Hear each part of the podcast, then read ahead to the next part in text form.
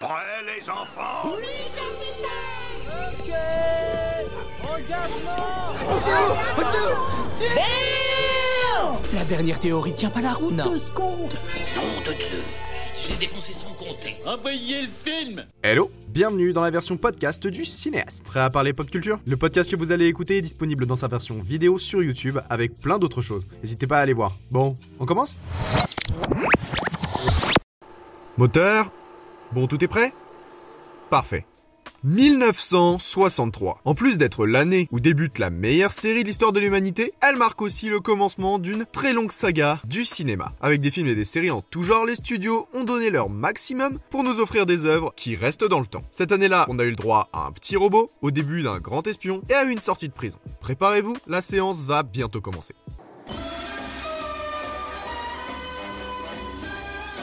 Pour commencer, revenons sur notre repère chronologique, qui se trouve en l'an 10 avant les Feux de l'amour. Alors qu'en France, la seconde chaîne de télévision se préparait à voir le jour, à l'international, on commençait la diffusion de Au-delà du réel, avec son générique bien flippant.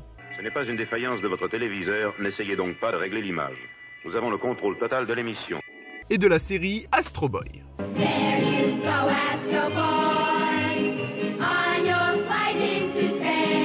Aujourd'hui, il est temps, sur cette chaîne, que je prononce une phrase que mon entourage a entendue bien trop souvent. Alors, vous connaissez Doctor Who?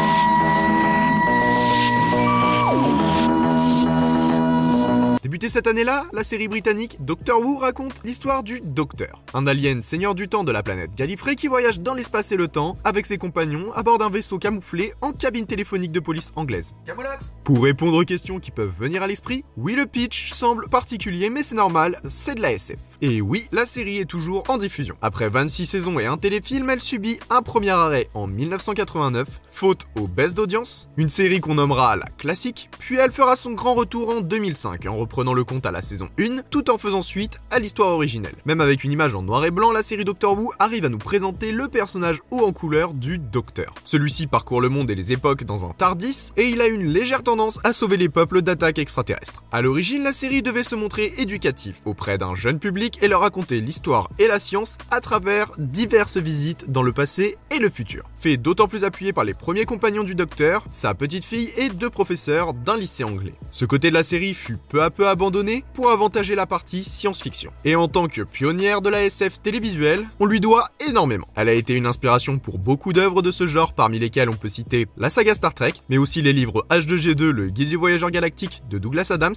ou encore Stargate. On trouve même des similitudes intéressantes entre Doctor Who et la série Buffy contre les vampires. Et je parle même pas de Retour vers le futur Avec un humour britannique bien marqué et des ennemis kitsch au possible, la série fait rêver le spectateur en lui faisant découvrir des mondes extraordinaires par leur diversité. Le programme doit sa longévité à ce qui, au premier abord, semble être une pirouette scénaristique et qui s'est révélé une idée brillante. En effet, en 1966, l'acteur interprétant le rôle principal fait part de son souhait de quitter le personnage qu'il campe depuis seulement 3 ans, alors même que le programme bat des records d'audience. C'est alors qu'est mis en place le pouvoir de régénération du docteur, permettant à la série de continuer tout en changeant de docteur autant de fois que nécessaire. À ce jour, on compte 13 interprètes du personnage, dont un 14e joué par John Hurt, dans le film célébrant les 50 ans de la série. Malgré le temps qui passe, la série de science-fiction a su se renouveler et s'adapter aux époques en abordant différents sujets de société à travers des moments historiques bien connus. Aussi, un message anti-racisme peut être explicite dans un épisode avec Rosa Parks ou dans une réplique faite par un alien dans une autre. Chez nous, la série semble moins connue. Pourtant, elle possède tout de même une grande communauté de fans, et dans son pays d'origine, Doctor Who est devenu un monument télévisuel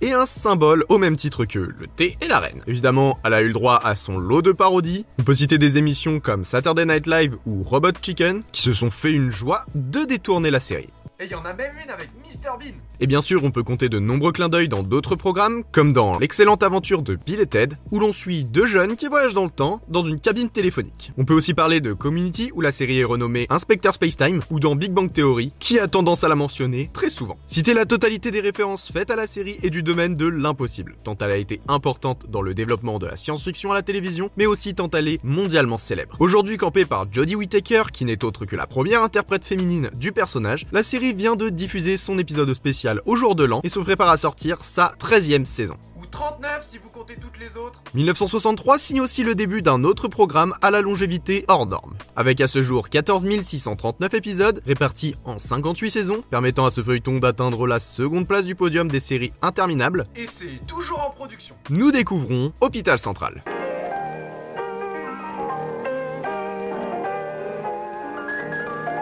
Et en France, on commençait la diffusion du Manège Enchanté.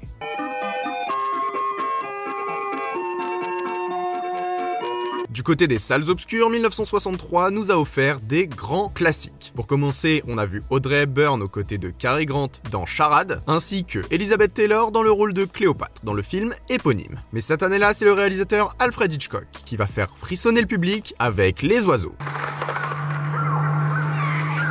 Ici, on nous raconte l'histoire de Mélanie Daniels, qui, après avoir rencontré un jeune homme chez un oiseleur, se rend compte que des phénomènes étranges se produisent à cause du comportement des oiseaux. Saleté de piaf. Ce film est de nos jours un grand classique du cinéma horrifique d'Alfred Hitchcock. Bien avant les slashers en tout genre, il a fait hurler de terreur dans les salles de cinéma avec une adaptation d'une nouvelle de Daphné Maurier, une autrice qui a inspiré le réalisateur pour plusieurs films comme Rebecca, par exemple. Alors il est évident qu'encore une fois, le maître de l'horreur, qui est Alfred Hitchcock, vient nous donner une véritable leçon de cinéma. Et comme un grand nombre de ses films, il a marqué Hollywood. Avec une mise en scène novatrice et une ambiance oppressante, le film effraie le monde sans avoir un scénario très complexe. Tous ces éléments vont impacter le monde du film catastrophe et les cinéastes du monde entier, à commencer par Steven Spielberg.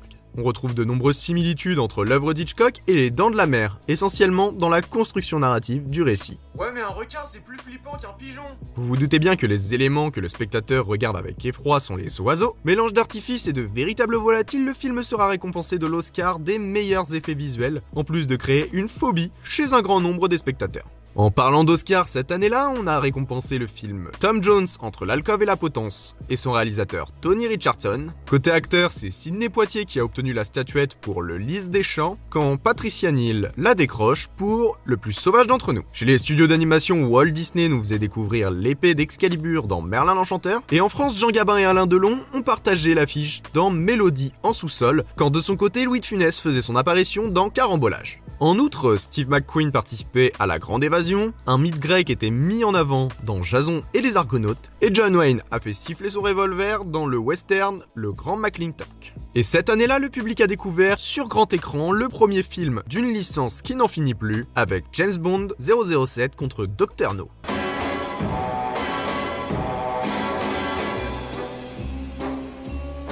Le film raconte l'histoire de l'agent spécial 007, envoyé par les services secrets britanniques pour enquêter sur de mystérieuses disparitions en Jamaïque. Euh, j'ai vraiment besoin de raconter de quoi parle ce film? C'est un James Bond, quoi. James Bond est probablement l'agent secret le moins secret du monde, puisqu'il se classe troisième sur la liste des 100 héros du cinéma. Avec ce film et avec tous ceux qui ont suivi, James Bond vient révolutionner le cinéma de l'espionnage. Avec un personnage énigmatique, mystérieux, très intelligent et toujours propre sur lui, il va intriguer le spectateur avec ses gadgets fantasy. Interprété par Sean Connery dans celui-ci, le légendaire 007 évoluera au fil du temps pour prendre plusieurs visages, comme celui de Roger Moore, Pierce Brosnan ou plus récemment Daniel Craig. Il ne faut pas oublier le nombre de femmes qu'il rencontre dans ses aventures. Contre Dr No, on découvre Ursula Andress qui décroche d'ailleurs un Golden Globe, mais on se souvient de beaucoup d'autres, comme Sophie Marceau ou Eva Green. L'agent 007 a tellement marqué le monde qu'il a eu le droit à de nombreuses reprises parodiques tout autour du globe, à commencer par le célèbre Austin Power avec Mac Myers ou Johnny English avec Juan Atkinson.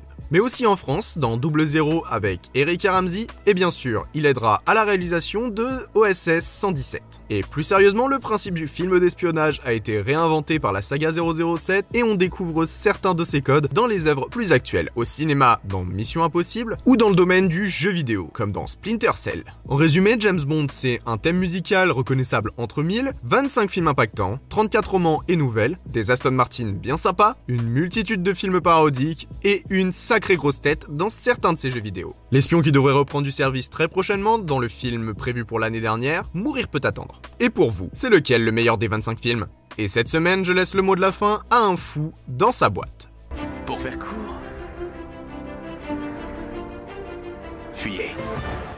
Merci d'avoir écouté ce podcast. Je vous rappelle que vous pouvez le retrouver en vidéo sur ma chaîne YouTube. N'hésitez pas à vous abonner ici ou à aller me suivre sur YouTube, Instagram, TikTok et même sur Twitter ou sur les autres plateformes de podcast. Et comme toujours, partagez-le, ça fait vraiment plaisir. On se retrouve très bientôt pour de nouvelles aventures dans les confins de la pop culture. C'était votre cinéaste favori, à vous les studios.